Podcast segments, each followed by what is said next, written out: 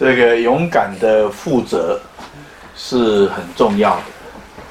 但是勇敢的不负责更重要。啊，所以绝对不为别人，别人该负责的他不负责，就变成你要负责。啊，或者别人强迫你要为他负责，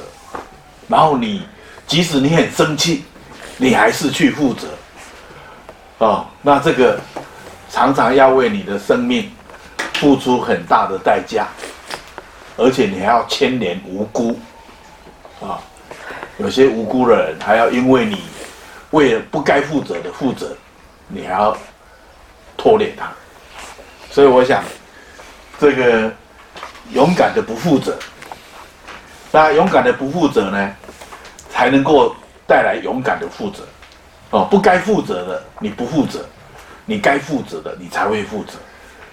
如果你不该负责的负责了，反过来你该负责你就变成不负责，啊、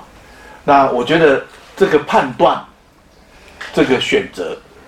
是绝对要冷静的，啊、要思量再三，你才会分辨清楚。然后你的冷静，你的安静，不只是决定你该不该，还要决定你如何。哦，我要怎么样让这个人理解？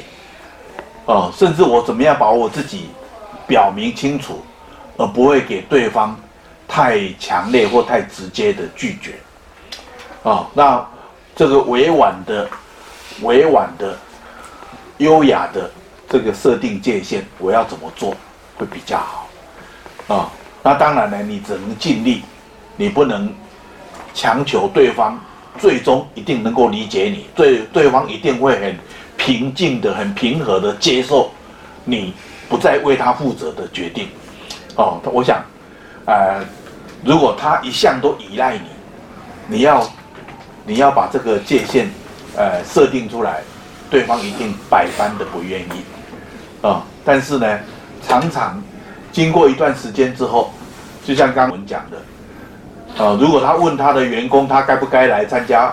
华舞，我想没有人同意他来，因为他是他是老大，他老大不在了，他们其他人都要负责任，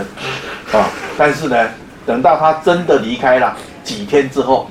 哎，他们发现，哎，他们得到很多的机会去展现他们的能力或者去做决定。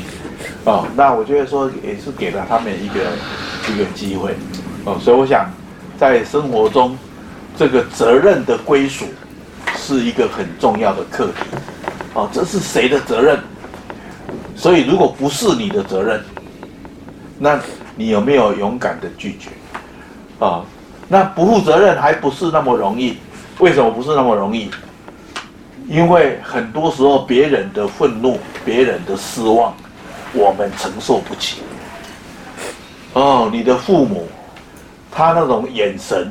他那种对你很失望的眼神，他对你有一种一种指责，我养你这个孩子没有用，啊，或者我怎么这么不幸，有了你这样你这样的孩子，啊，你不孝，对，然后父母三天不吃饭。父母跟你说：“因为你，我睡不着觉，我不如去死算了。哦，我活在这世界上还有什么意思？这些言语，你承受得了吗？啊？那这些言语，可能也是一种生命的一种无意识的力量，它强迫你为他负责。所以呢，我想。”你要长大成人，而且你要成为一个真实的自己，真正的自己，这不是一件很容易的事。如果你旁边的人他们都能够做自己，而他们祝福你，那你就很容易。但是如果你周遭的人，你的兄弟姐妹也好，你的父母也好，他们都没有力量做他们自己，而你在这一群人当中，你要做你自己，我告诉各位，这是很很大的考验。